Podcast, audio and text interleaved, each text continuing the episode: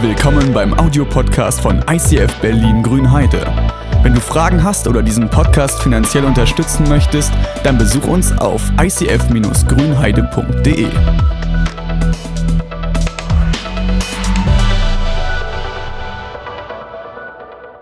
Einen schönen guten Morgen. Danke, Tommy.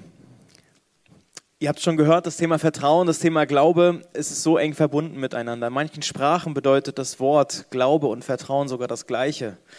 Ähm, und wir haben da unterschiedliche Worte für, aber im Stamm geht es darum, eine Beziehung zu leben, in der Vertrauen vorhanden ist. Das heißt, wenn du glaubst, geht es darum, dass du Vertrauen entwickelst, Vertrauen Gott gegenüber entwickelst. Und das ist das Einstiegsthema für unsere neue Serie. Wir sind in einer Serie, die heißt Lebe wie niemals zuvor und lebe in einer Art und Weise, die voller Vertrauen geprägt ist. Ihr habt in der letzten Woche haben wir schon so einen kleinen Voreinblick gegeben in diese Serie, und wie unser Prozess von Jüngerschaft aussieht. Ihr habt äh, dieses Rad hinter mir vor Augen und ich möchte euch einen Vers darüber aussprechen und sagen, ähm, der uns als Kirche immer wieder antreibt. Wir sagen, der, der kann so ein Jahresvers für uns sein, das kann so ein Vers sein, der mein Leben bestimmt, weil wir nämlich Jesus immer ähnlicher werden wollen. Und ihr seht es im zweiten Korinther oder ersten Korintherbrief, da heißt es, es ist Gottes Kraft, die in uns wirkt. Der Geist des Herrn wirkt in uns, sodass wir ihm, Jesus Christus, immer ähnlicher werden und seine Herrlichkeit widerspiegeln. Es ist ein hoher Anspruch, aber es ist unser Ziel. Das ist das Ideal, auf das wir zuleben wollen. Wir wollen die Art und Weise, wie Jesus mit Menschen umgegangen ist, wollen wir in diese Welt widerspiegeln. Und das ist nicht unser Verdienst, das ist nicht unsere Kraft, unsere Anstrengung, sondern es ist Gottes Wunder, was passiert. Und das, was man beim Thema Jüngerschaft schnell denkt, dass sich das alles so ums Thema Glauben dreht.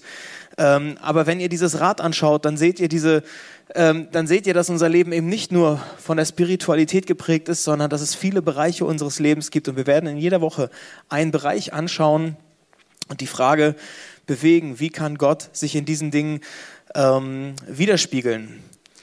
In unserer wir machen immer so Leiterschaftsausbildung und da gibt es ein Thema, was Coaching betrifft. Und da haben wir eine, eine Erklärung, ein, können wir die nächste Grafik mal haben, was es bedeutet, diese unterschiedlichen Bereiche von Jesus durchdringen zu lassen. Weil in der, in, der, in dem Bereich von Glaube, da geht es ja nicht nur um dieses Bibellesen und Beten und was man so denkt und sieht, sondern es hat auch Fragen von Identität. Was ist das Ziel meines Lebens? Der Bereich von Werte und Überzeugungen hat jeder Mensch, egal ob er glaubt oder nicht, jeder Mensch bewegt diese Fragen, die grundlegenden Fragen des Lebens mit sich.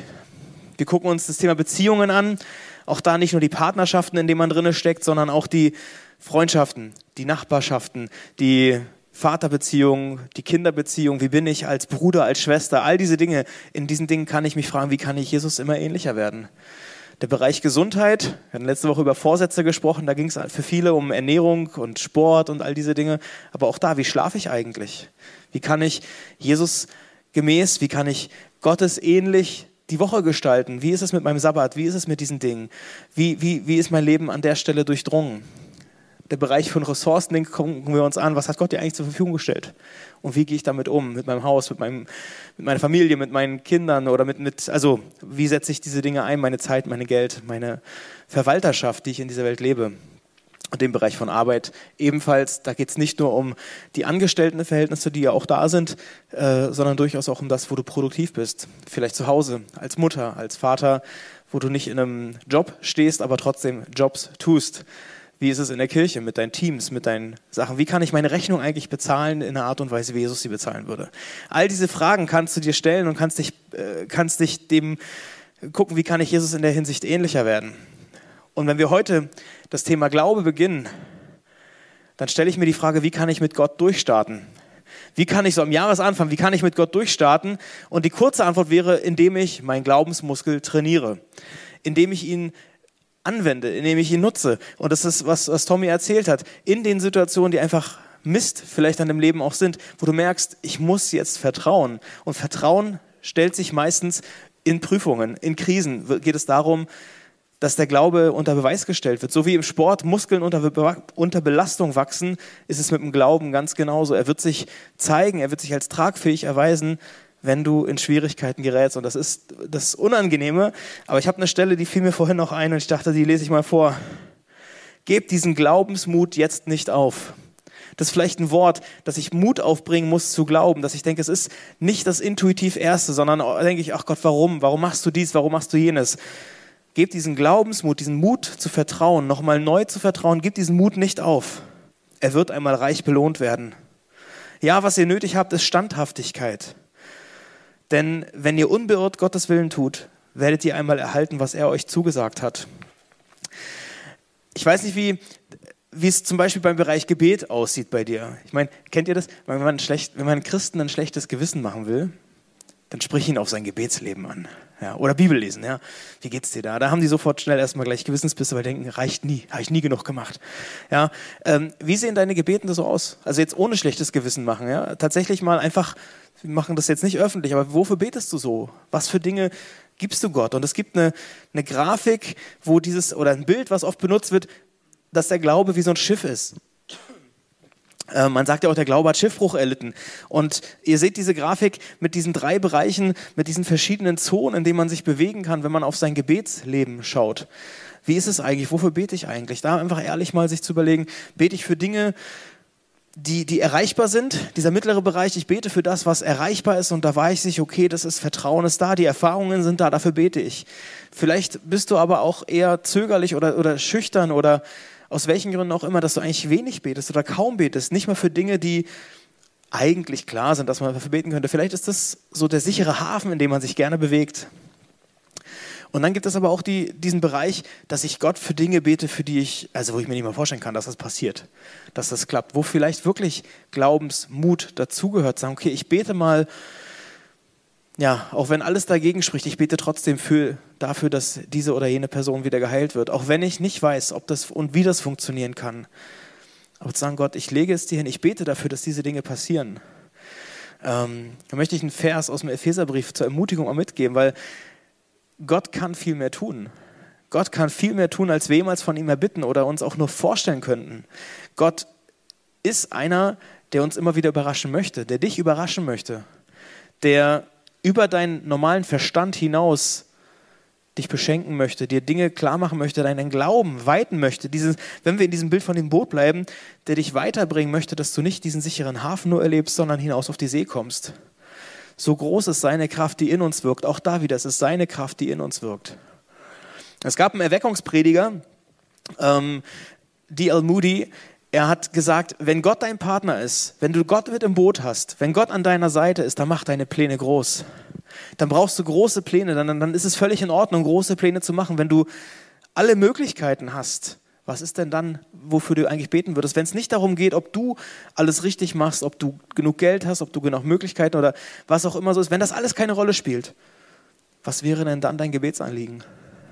Das ist eine Herausforderung. Das kann wirklich eine Herausforderung sein, so ein, dem Mut, den man aufbringt. Gott, überrasch mich nochmal neu. Spreng meine Vorstellungskraft. Zeig mir, was glaubenstechnisch noch in mir steckt. Sprenge meinen Rahmen, dass ich denke, das geht nicht und das geht nicht, aber das geht. Dafür kann ich beten.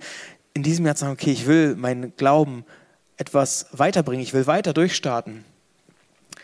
Und vielleicht kann dir Abraham helfen. Abraham ist so eine Person, die in der Bibel als äh, Vorbild für Glauben äh, uns gegeben wird. Das heißt immer so, er hat, ist der Mann des Glaubens und er ist einer, der gehorsam ist, der, der unterwegs ist, der dieses Vertrauen Gott gegenüber so stark hat, dass er sagt, okay, Gott, wenn du was sagst, ich werde es tun. Ich will es tun. Ich will es versuchen, diesen Weg zu gehen. Und man sagt ja immer, es ist der Gott Abrahams, der Gott Isaaks und so weiter. Es ist auch unser Gott. An dieser Stelle haben wir den gleichen, gehen wir mit dem gleichen Gott. Und deshalb können wir uns von diesem Mann, von diesem Mann des Glaubens auch inspirieren lassen, von seinen Erfahrungen inspirieren lassen. Und im ersten Mose gibt es eine bekannte Stelle, die über, über Abraham so ausgesprochen wird. Gott ist mit ihm in Gespräch und er sagt, er sagt ihm ein paar Sachen. Nämlich, zieh du aus diesem Land weg. Zieh aus deinem Land weg, verlass deine Sippe und auch die Familie deines Vaters. Geh in das Land, das ich dir zeigen werde. Ich will dich zu einem großen Volk werden lassen und dich segnen und deinen Namen bekannt machen. Und du wirst ein Segen für andere sein. Man kennt vielleicht diese, diese Stelle schon, ja, man, man merkt sich auch so diesen letzten Teil Abraham, der wird so viele Kinder wie Sterne am Himmel haben, gibt es eine andere Stelle, ne? Äh, Gott ist mit ihm und Abraham ist der Gesegnete, ja, Gott ist mit ihm, er bekommt immer diesen großen Teil nach Jahrtausenden, wird immer noch von ihm erzählt und man kennt diese Kinderlieder, die man dann beibringt. Vater Abraham hat viele Kinder, viele Kinder hat Vater Abraham. Da denkt man immer, ja wunderbar, der hat so viele Kinder, das ist alles so toll. Wir merken uns oft, auch bei diesen großen Predigern oder bei diesen Glaubenshelden, die uns vorangegangen sind, wir denken immer an die ganzen tollen Erlebnisse und die Erweckungen, die passiert sind was wir nicht sehen, ist der erste Teil von diesem Vers. Was wir oft nicht sehen, was ist die Herausforderung gewesen, nämlich verlass dein Haus, verlass deine Sippe, geh in ein unbekanntes Land, gehe weiter. Das ist die Herausforderung. Wir denken immer schnell, Vater Abraham, es ist alles ganz easy, wir können ja vorwärts gehen. Das war für ihn nicht easy. Er musste an der Stelle, ich meine, er war erwachsen, er, war, er hatte sich was aufgebaut, er hatte Angestellte, er hatte eine Familie, er hatte so viele Schafe, Tiere, was auch immer. Und die soll er plötzlich verlassen. Wir sehen das oft nicht, was es an Preis für ihn auch bedeutet, was es an Preisen für die Glaubenshelden unserer Zeit bedeutet, wenn sie vorangehen, wenn sie Dinge nochmal komplett neu denken, wenn sie das Haus verlassen, vielleicht eine Firma verkaufen, um für Gott nochmal was ganz Neues zu starten. Das sehen wir oft nicht. Wir denken immer nur an das Ende. Denken, ja, so wie Abraham, da will ich auch sein. Gesegnet sein, große Pläne machen, ja. Erweckung wie Moody, ja, oder wie, wie auch immer, ja. Den, denken, der Glaube auf den Malediven, das ist wunderbar, ja, dieses Segelboot, was uns weiterführt, dass es bedeutet, den sicheren Hafen zu verlassen. Vielleicht auch durch einen Sturm zu fliegen, durchzufahren ah, da denkt man nicht so gerne dran. Und wenn du es dann versuchst, dann merkst du, das lässt dich vielleicht sogar zögern. Aber wenn du mit Abraham glauben willst, wenn du sagst, ich möchte diesen Schritt gehen, ich möchte mir ihn zum Vorbild nehmen, dann sollten wir auch erwarten, dass Gott mit ihm, mit uns ähnlich umgeht wie mit ihm. Und was kann den Glauben jetzt größer machen? Ja, manche sagen, du musst halt einfach glauben musst es dir immer wieder vorsagen, hast deine Bekenntnislisten, was auch immer, das wird dann schon. Ja, ich merke, das hat bei mir nicht so funktioniert. Ich will dann immer wissen, wie läuft es denn praktisch? Und äh, da kann uns ein Bild helfen. Und wenn du im Glauben bist und wächst, dann wirst du immer durch so vier Zonen gehen. Da könnt ihr das mal ranwerfen. Diese Zonen hat Abraham ebenfalls erlebt. Dieses, dieses Bild, dass du diesen sicheren Hafen verlässt und in verschiedene Wege gehst, durch Angst, durch Lernen, durch Wachstum. Ja, weil wenn du die Komfortzone verlass, verlässt, dann wirst du die Kontrolle verlieren, dann wirst du das Gewohnte verlieren, du wirst Routinen, die, die dir Sicherheit geben, wo du sagst, das ist so das, was ich, da weiß ich, das ist mein sicherer Hafen, in dem ich gerne bin. Du wirst diese Dinge aber aufgeben und das wird komisch sein. Und dann wirst du in diesen Zonen lernen müssen, neue Routinen zu entwickeln, neue Sicherheiten plötzlich zu finden. Und das ist ja genau das Schwierige, weil wir uns auf diesem nicht stellen wollen, weil es uns anstrengend ist, weil es uns erstmal aus dem Gewohnten rausreißt. Wir wollen ja eigentlich Sicherheiten. Das Gute ist, Gott geht uns voran und Gott geht auch Abraham voran. Und Abraham musste trotzdem die Komfortzone verlassen. So wie der Vater Schritte weggeht und sagt, komm, komm mein Kind, komm, komm, komm. Und du denkst, na toll, jetzt gehst du noch weiter weg. Ich dachte, ich habe ja nur Meter zu überbrücken. Gott geht dir voran, aber Abraham musste die Komfortzone verlassen. Und es gibt ein Bild, was ganz häufig benutzt wird in der Christenheit, dafür, wie Gott mit uns auch umgeht als Glaubende, ist dieses Bild vom Adler. Ist dieses Bild vom Adler, der mit seinen Jungen in diesem Horst sitzt, in diesem Vogelnest ist. Und der Vogel, das Junge, das erlebt einfach so komplett die Versorgung. Komplett die Versorgung. Du hast, kriegst alles zugesteckt, du kriegst dein Essen, du kriegst deine Wärme, du hast alles, es passiert dir nichts, die ganzen Feinde werden alle weggeschubst. Ja, ist so All-Inclusive-Hotel. Ja, das volle Programm, du hast den tollen Gottesdienst und du hast Kleingruppe, die alles für dich machen und so. Das, was du kennst, da wächst du auf, da fühlst du dich wohl. Aber irgendwann sagt die Adlermutter, es wird Zeit, dass du fliegst. Du kannst das, du bist dafür geboren. Und das Junge denkt sich, never ever, nee, flieg du mal. Das reicht doch, ich habe doch alles, was ich brauche. Aber die Mutter sagt, nee, du kannst fliegen. Ich sehe das in dir. Du kannst fliegen, du darfst fliegen. Wir können beide fliegen. Und denkst, nee, habe ich noch nie gemacht. Kann ich nicht, Mama, du irrst dich. Ja, und dann versucht die Mama das irgendwie zu bewegen, aber der Mutter sagt dann irgendwann, du schaffst es und du gehst und du denkst, nein, ich habe doch keine Flügel, ich habe doch ganz kleine, was ist, wenn ich zu den Vögeln gehöre, die nicht fliegen können, auch wenn sie Flügel haben und so. Diese ganzen Diskussionen, die uns auch mal schnell einfallen, ja, meine Flügel sind noch so klein. Dann kommt die Mutter und sagt, hey, es gibt zwei Optionen, A oder B. Entweder du gehst oder ich kick dich. Da ist so ein Adler ziemlich deutlich. Also der versucht, den, den kleinen Vogel irgendwie ziemlich klar rauszukicken. Also meistens ist es so, und das ist ja tatsächlich, dass die das irgendwann runterschubsen und du denkst, was macht denn der Vogel da? Ja, wir, also das ist ja mit dem Glauben auch so. Wir denken auch so, ach Gott, ja, ich, ich habe schon das Gefühl, dass du mich herausforderst, mal zu glauben, aber ich nehme lieber Option C und lass andere erst so machen. Vielleicht geht ja jemand anders. Ja, Abraham hat das auch so bekommen, ja. Verlass dein Land, deine Komfortzone. Wenn nicht, dann müssen wir gucken, wie weitergeht. Und kann sein, dass Gott ihn vielleicht geschubst hätte, ich weiß es nicht. Ja, aber der Punkt ist, dass Gott sieht, in dir ist Potenzial, in dir ist eine Bestimmung, die du nicht erleben wirst, wenn du nur in deinem sicheren Hafen bleibst. Du hast ein Potenzial und das will ich nutzen, das darf doch nicht ungenutzt bleiben. Ja, dann denkst du, deine Firma, dein Job, dein Haus und so, das ist doch das Maximum, dieses Hotel, diese Bühne, dieser, dieser, dieser Bereich, in dem ich mich wohlfühle, das ist dein Maximum. Ja, nee, es geht noch mehr. Es geht mehr. Nur weil du das Gefühl hast, das ist momentan dein Gebiet, in dem du dich wohlfühlst, das ist das, was du kennst, heißt es nicht, dass das alles ist. Heißt nicht, dass dein Gebiet schon ausgeweitet ist, dass es alles ist, was geht. Haben wir letzte Woche über die Wälze gesprochen, die ein größeres Aquarium brauchten. Ja. Glaube bedeutet, dass du etwas verlässt, und dann hast du noch nicht die starken Erfahrungen. Das heißt nicht, dass ich etwas verlasse und sofort schon die Erlebnisse habe. Wo es dann tatsächlich um Gehorsam geht, wo man dann sagt, okay, ich will diese Liebessprache Gottes, so heißt es ja so schön, ich will sie gehen, ich will vertrauensvoll gehen und gehorren, hören auf das, was Gott sagt und dann auch diese Schritte tun. Und das lernen wir von Abraham. Im 1. Mose 12, Vers 4, da heißt es, Abraham gehorchte und machte sich auf den Weg. Er war 75 Jahre alt, als er Haran verließ.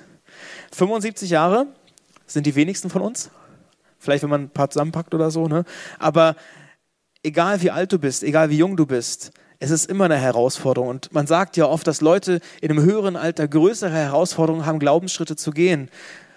Weil das, was man hinter, hinter sich lässt, diese Gewohnheiten, die man hinter sich lassen muss, diese Routinen, in denen man drin steckt, es ist schwieriger, sie zu verlassen. Deshalb ist es cool, dass du Erfahrungen machst jetzt in diesen jungen Jahren, weil es ist in 20, 30 Jahren schwieriger, solche Vertrauenserfahrungen Gott gegenüber in Krisen festzuhalten. Es wird immer schwieriger, es wird nicht leichter. Und Abraham hat gesagt, okay, ich gehe diesen Schritt, ich gehe raus aufs Nest, ich verlasse meine Komfortzone, auch in diesem Alter. Und dann kommt die Angstzone. Der Vogel, der aus dem Nest gekickt wird, ja. Die Angstzone, die Unsicherheit, die man erlebt. Und so ein kleiner Vogel, der strampelt sich dann irgendwie ab mit seinen kleinen Flügelchen der kann nicht fliegen und dann stellt er plötzlich fest, Alter, der Boden kommt immer näher. Weißt du, wer so eine, so eine Glaubenserfahrung macht, wo du denkst, jetzt bin ich losgegangen, ich kann noch nicht fliegen, ich kann aber auch nicht mehr zurück. Ne? Ist total doof. Kennst du so eine Glaubenserfahrung? Du gehst, wagst was für Gott, du, du steigst aus dem Boot, du steigst aus dem Nest und du gehst los und es kommt nicht mal eine Belohnung, sondern es kommt eigentlich der freie Fall. Es geht erstmal abwärts und du kommst aber auch nicht zurück. Wir haben im letzten Jahr als Kirche hier in Grünheide begonnen, so einen Livestream zu starten.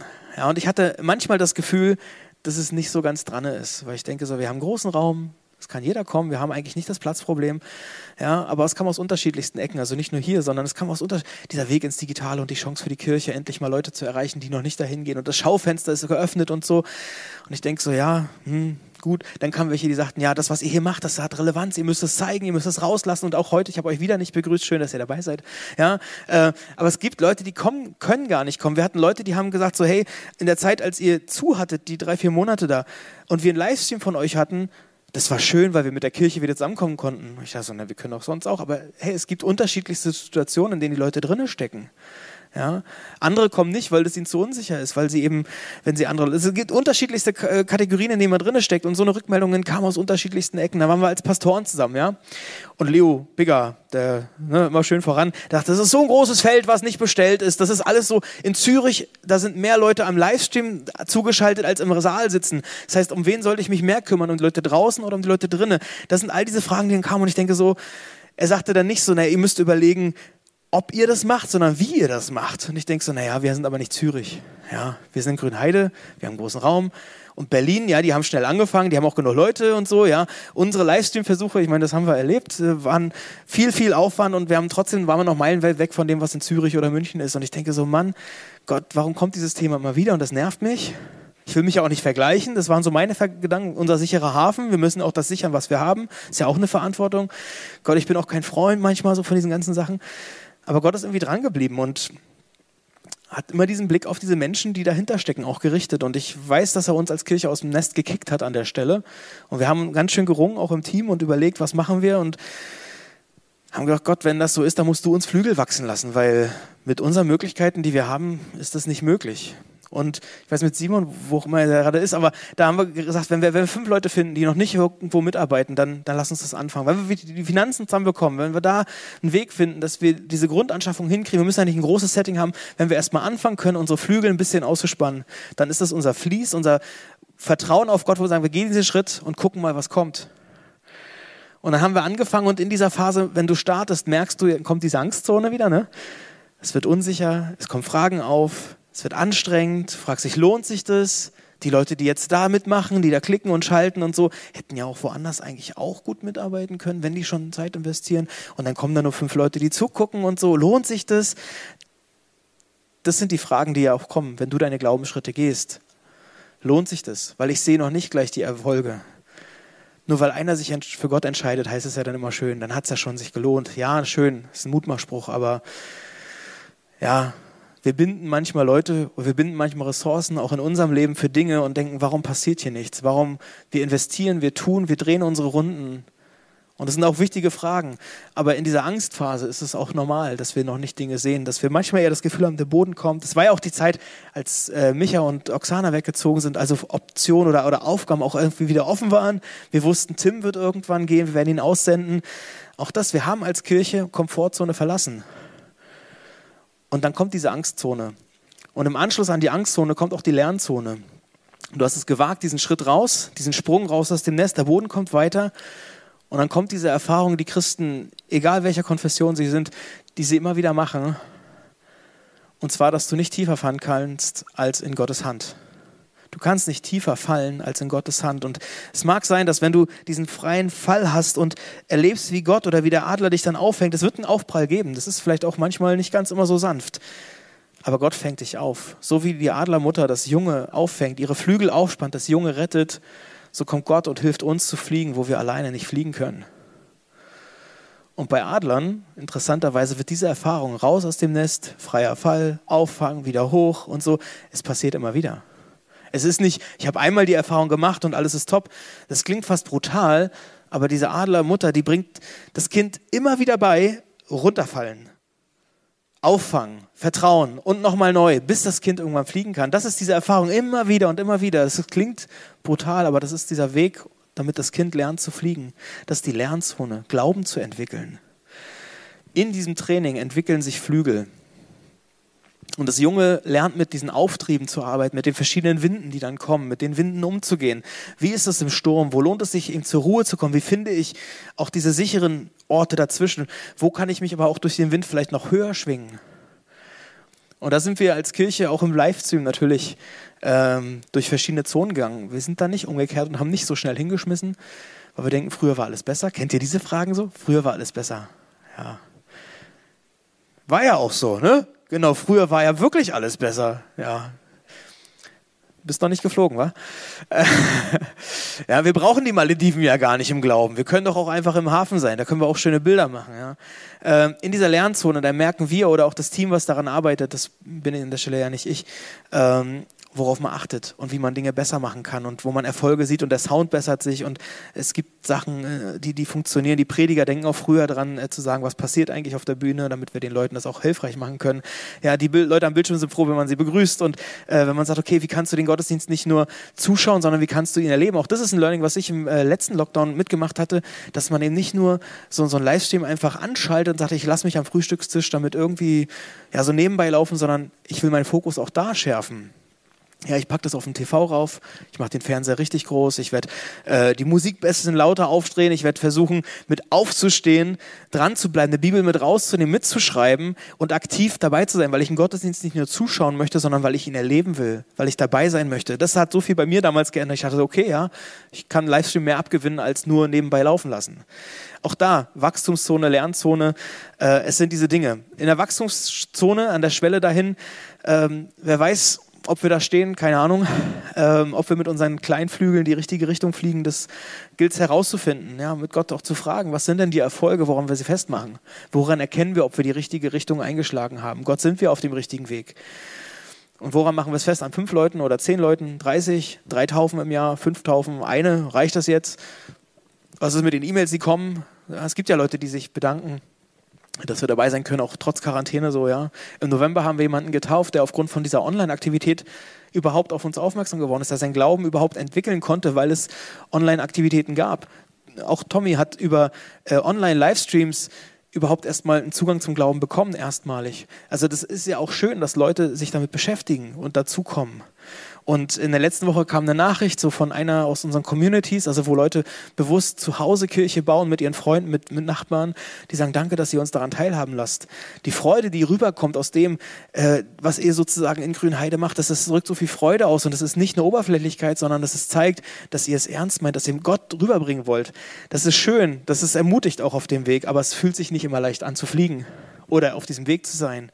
Das, was ich bei diesem Thema gemerkt habe, oder wo wir als Kirche oder als Pastor, Pastoren, als Leiter herausgefordert sind, ist eben auch, dass wir ganz genauso immer wieder unsere Komfortzone verlassen müssen, wo wir denken, es war doch früher alles so einfach. Ja, in jedem Bereich, auf der Arbeit, im Privatleben, im Glauben, in der Familie, auch in der Kirche. Und wir sehen noch nicht immer all die Ergebnisse. Auch du in deinem Glaubensleben wirst noch nicht an allen Punkten Ergebnisse sehen. Logisch, weil wir noch nicht fliegen kannst, weil wir noch nicht am Ziel sind. Ist das Setting, in dem wir uns bewegen, das verheißene Land? Nee, war bei Abraham auch noch nicht so.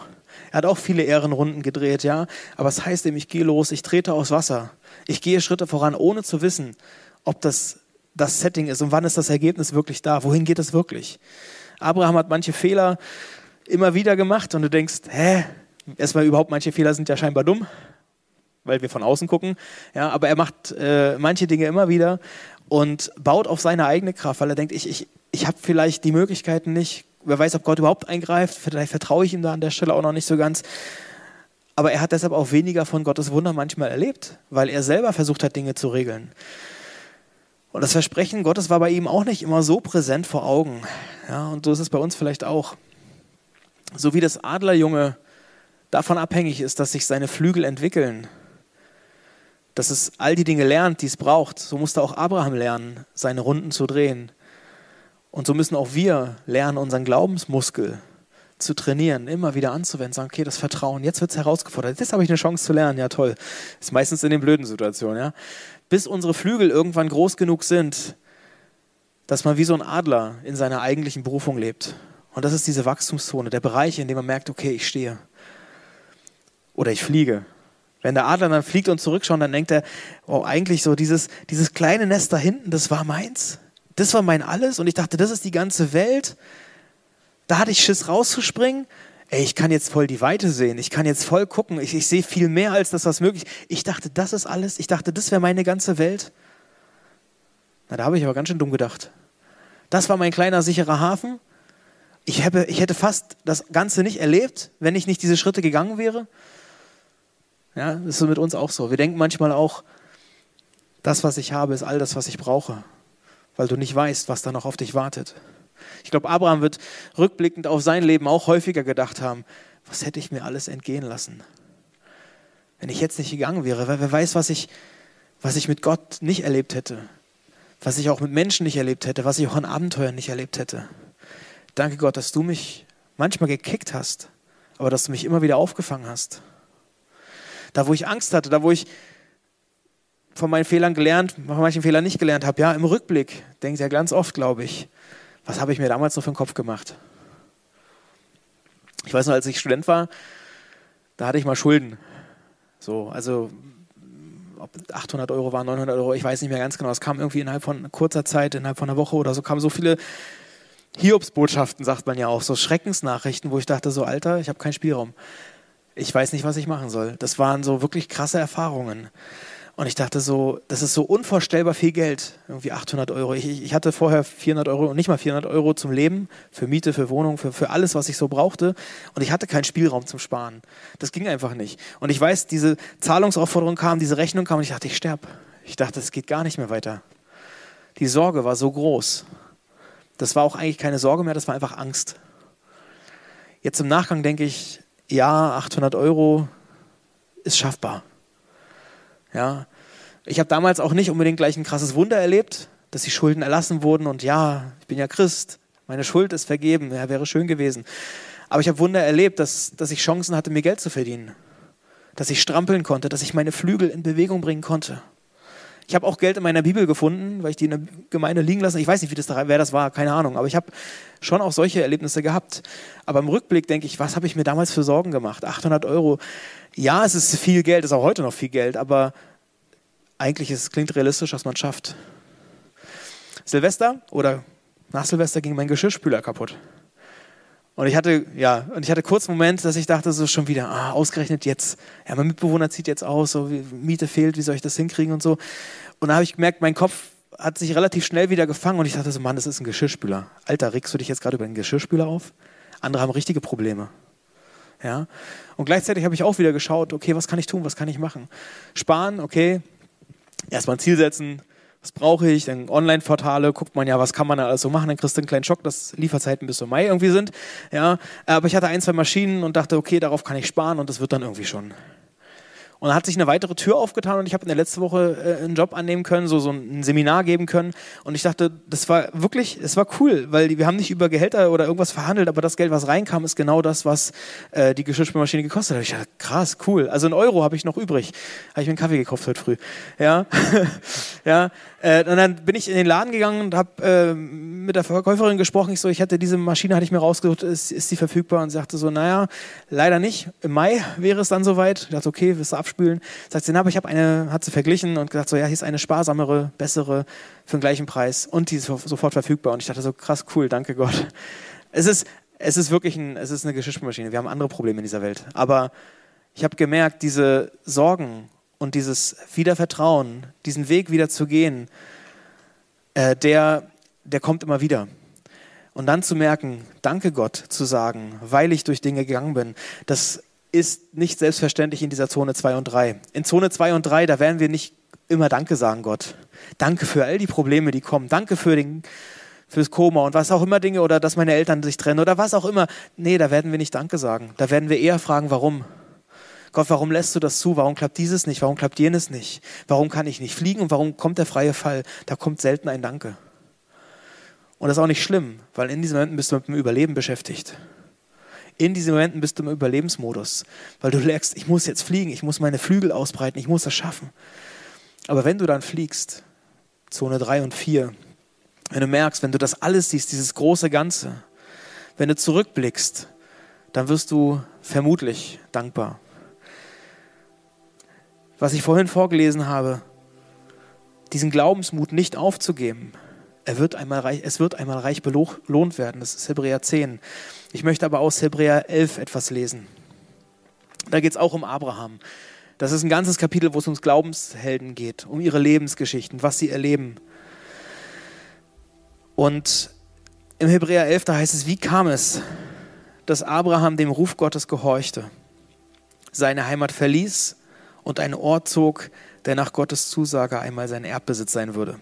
Warum machte er sich auf den Weg, obwohl er nicht wusste, wo er hinkommen würde? Ja, wir haben auch die Probleme, dass wir nicht wissen, was. Wir wollen erstmal den ganzen Plan wissen. Gott, was hast du denn im Ganzen dir gedacht? Gott sagt aber manchmal, nee, erstmal den nächsten Schritt, okay? Überlass die, Vertrau überlass die Führung mir. Der Grund dafür war sein Glaube, so heißt es hier. Im Vertrauen auf Gott ließ er sich in dem ihm zugesagten Land nieder auch wenn er dort zunächst nichts weiter war als ein Gast in einem fremden Land, zusammen mit Isaak und Jakob, denen Gott dasselbe Erbe in Aussicht gestellt hatte. Sie wohnten in Zelten. Also auch da, sie haben, sind erstmal an den Ort gegangen, haben noch nicht gesehen, dass alles da ist, dass es ihr Land sein wird, sondern sie sind dorthin als Fremde und haben in Zelten gewohnt. Also sie haben etwas gelebt, wo sie nicht wussten, ob die Dinge in Existenz kommen, die passieren werden. Er wartete auf die Stadt, die auf festen Fundamenten steht und deren Gründer und Erbauer Gott selbst ist. Da ist schon wieder diese Ewigkeitsperspektive. Plötzlich schreiben die Leute nicht von dem Land Kanaan, wo dann Milch und Honig fließt, sondern da geht es um die ewige Stadt. Wie kam es, dass Abraham noch in, seinem, in einem Alter, in dem man eigentlich nicht mehr Vater werden kann, die Kraft erhielt, mit seiner Frau Sarah, die selber unfruchtbar war, ein Kind zu zeugen? Auch dafür war sein Glaube der Grund. Abraham war überzeugt, dass der, der ihm einen Sohn versprochen hatte, vertrauenswürdig ist. So stammt also von einem einzigen Mann, noch dazu von einem, dessen Zeugungskraft erloschen war, eine unermesslich große Nachkommenschaft ab, so unzählbar wie die Sterne am Himmel und der Sand am Ufer des Meeres. Sie alle, von denen wir jetzt gesprochen haben, davor gab es noch viele andere, sie alle haben Gott bis zu ihrem Tod vertraut, obwohl das, was er ihnen zugesagt hat, dann noch nicht eingetroffen war. Sie erblickten es nur aus der Ferne, aber sie sahen der Erfüllung voller Freude entgegen. Denn sie waren auf dieser Erde nur Gäste und Fremde und sprachen das auch offen aus. Gott ruft dich und mich, uns auch immer wieder auf, aus unserer Komfortzone auszusteigen, einen Schritt weiter zu gehen, die Komfortzone zu verlassen, weil er sieht etwas in dir und in mir, was wir selber noch nicht sehen. Gottes Kraft ist so viel größer, als wir träumen oder uns vorstellen können. Er sieht in unserem Leben mehr Dinge, mehr Potenzial, als wir uns vorstellen können.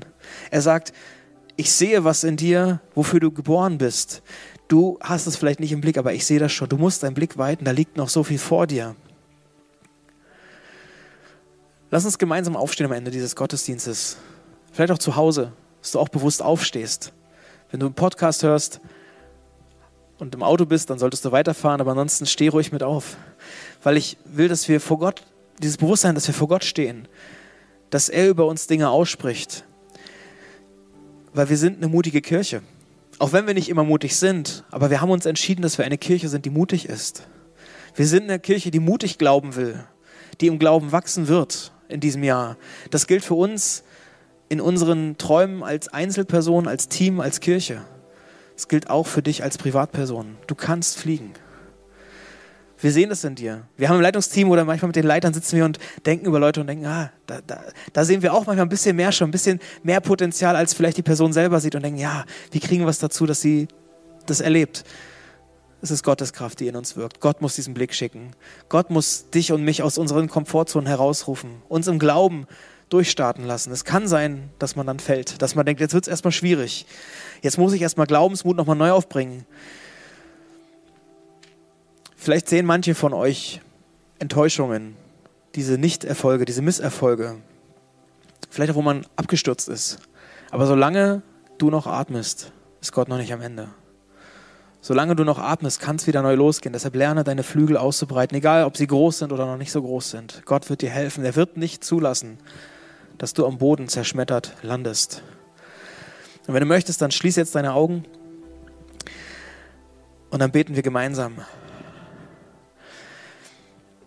Gott, ich will gehen. So wie viele in der Bibel sagen, Herr, hier bin ich, sende mich so will ich das sagen, Gott, ich will gehen, ich will aus meiner Komfortzone heraustreten. Und ich will dich bitten, dass du unseren Blick nicht auf das große Ziel lenkst. Ich glaube, da würden wir manchmal ziemlich Angst bekommen, sondern auf den nächsten Schritt. Wir haben letzte Woche über diese vielen kleinen Schritte geredet und ich möchte dich bitten, dass du unseren Blick darauf richtest. Was ist mein persönlicher nächster Schritt? um aus meiner Komfortzone rauszukommen, um im Glauben zu wachsen, im Vertrauen zu dir vorwärts zu gehen. Ich will wissen, was das bedeutet. Heiliger Geist, rede du zu mir und erkläre mir das, was es konkret bedeutet. Ohne dich geht nichts. Das ist deine Kraft, die wirkt. Und vergib mir, wo ich dir das nicht zutraue, wo ich mich von der Angst oder der Sorge oft leiten lasse. Vergib mir das, dass ich da noch nicht von dir geprägt bin, von dieser Furchtlosigkeit, von diesem Fürchte dich nicht. Verändere das bitte mir. Nimm diese Unsicherheiten aus meinem Herzen, aus meinem Leben und pflanz da dieses Bewusstsein rein, dass du es in der Hand hast, dass du vorangehst, dass du weißt, was das Beste für mich ist, dass du mich nicht verlassen wirst oder mich fallen lässt, Gott, das ist die Erfahrung, die ich in diesem Jahr machen möchte. Ich will herausfinden, was dein Traum für, für mich ist, für uns ist. Wir wollen mit dir durchstarten in diesem Jahr und deshalb bitte ich dich, dass du uns dafür segnest, dass wir deine Stimme verstehen und dir mutig unser Herz hinhalten und sagen, Gott, hier ist es, hier ist unser Leben. Mach, was du möchtest. Und wenn es heißt, aus dem Nest herauszugehen, dann möchte ich dich bitten, dass du das machst in diesem Jahr. Vielleicht uns manchmal nachhilfst, wo wir selber uns im Wege stehen. Wir sind eine mutige Kirche, Gott. Wir haben uns dafür entschieden, mutig zu sein. Wir haben uns dafür entschieden, dass wir wachsen. Deshalb hilf uns und jedem Einzelnen hier, dass unser Vertrauen zu dir, unser Glaube zu dir größer wird. Trotz oder selbst oder gerade in schwierigen Momenten, in schwierigen Zeiten. Amen.